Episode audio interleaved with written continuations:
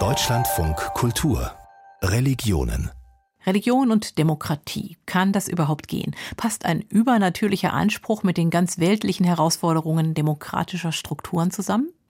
Vielleicht braucht es dafür eine ganz besondere Religion. Eine zum Beispiel ohne heilige Schrift, ohne Propheten oder personale Gottesvorstellung. Die Unitarier sind so eine Gemeinschaft, genauer die unitarische freie Religionsgemeinde. Bei ihnen steht über allem die Vernunft, persönliche Freiheit und die Toleranz gegenüber Andersdenkenden, also eigentlich die Grundwerte einer jeden Demokratie. Silke Fries war bei der Gemeinde in Frankfurt am Main zu Gast und hat unter anderem mit Pfarrer Alexander Schmal gesprochen. Wir sind 1845 gegründet worden, also im Umfeld der Paulskirchenbewegung, also drei Jahre vor dem ersten deutschen Parlament. Und es war damals eben nicht nur ein Geist der politischen Freiheit, sondern eben auch der religiösen Freiheit. Und der Kern war der, frei in Religion zu sein. Daher kam auch der Begriff des Freireligiösen. Also gibt es bei uns die Geistes-, Glaubens- und Gewissensfreiheit. Bei Eintritt in die Gemeinde geloben Frankfurter Unitarier, die Würde des Menschen und allen Lebens zu achten in Ehrfurcht vor Gott, der hier nicht vermenschlicht wird, sondern Sinnbild des Ewigen und Unerforschlichen ist. Leitsätze sind Toleranz, persönliche Freiheit und Vernunft, sagt Pfarrer Alexander Schmal. Wir Menschen haben die wunderbare Fähigkeit zur Vernunft. Nach unserer Perspektive sollten wir nicht vorschnell zu irgendwelchen Schlüssen kommen, warum etwas ist, wie es ist. Wir stellen aber eben auch fest, dass wir irgendwann an die Grenzen der Vernunft stoßen. Und spätestens da beginnt dann eben die Religion, also diese Denknotwendigkeit der Einheit, die über uns hinausgeht, die wir nicht als Ganzes erkennen können, der wir eben ehrfürchtig gegenüberstehen. Wir setzen da keine bestimmten Gottesbilder ein. Wir wissen auch nicht, was nach dem Tod ist. Insofern ist die Vernunft wichtig, aber eben auch die Feststellung der Grenzen der Vernunft.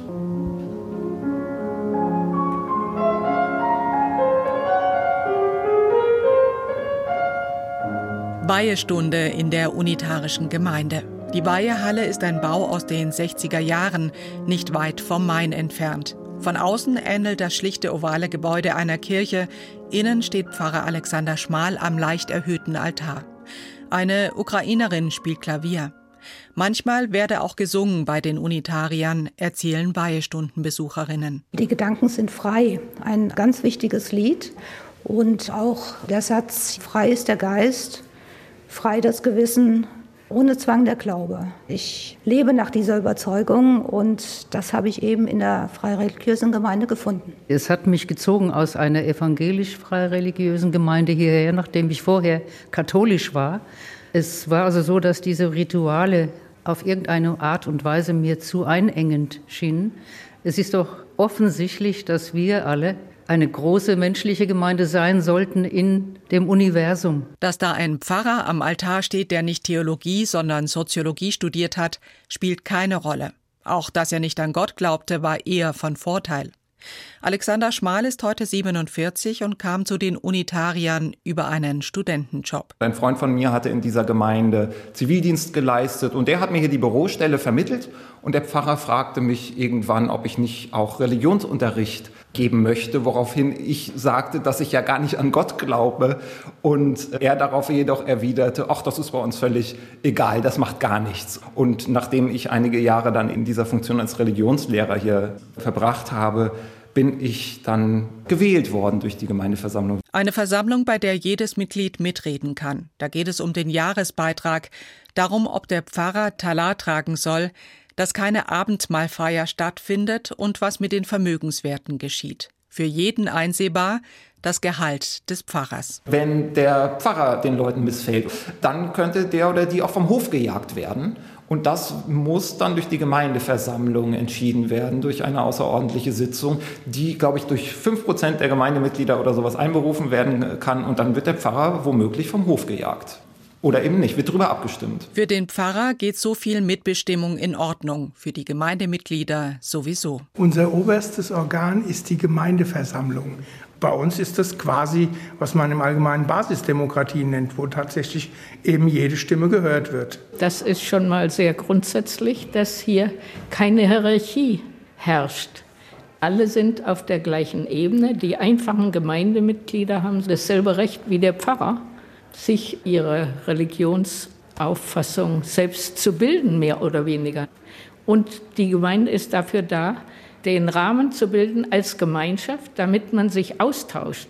Und das ist eine absolut basisdemokratische Einstellung. Nach den Weihestunden ist Diskussion gewollt, auch darüber, wie jede Unitarierin und jeder Unitarier zur eigenen Weltanschauung kommen kann. Wenn ich bei einer Weihestunde vorne stehe, dann mache ich Angebote. Ich predige nicht, sondern ich mache Angebote. Und wir diskutieren hinterher auch drüber. Ich höre, was die Mitglieder dazu sagen. Vielleicht sagen die auch, was ist das für ein Quatsch? Das wollen wir nicht mehr hören. Ich habe dann eine gewisse Sensibilität gegenüber unseren Mitgliedern und ändere vielleicht dann eben auch das, von dem ich meine, so wie die Gemeinde im Moment die unitarische Religion eben sieht, unter der Wahrung dieser Grundsätze des Vernunftgeleiteten und der Humanität. Das muss natürlich immer bestehen bleiben. Dass es kein Nachschlagewerk gibt wie die Bibel, für die Unitarier kein Problem.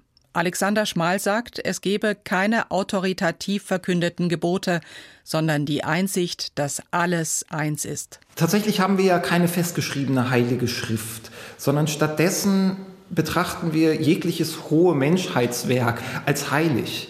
Und dazu zählen eben auch die Schriften anderer Religionen, dazu zählt die Kenntnisleistung der Philosophie, der Naturwissenschaften, aber eben auch der Weg des Menschen mit dem großen Ganzen umzugehen, indem er Kunst schafft. Das gilt uns letztlich als heilig.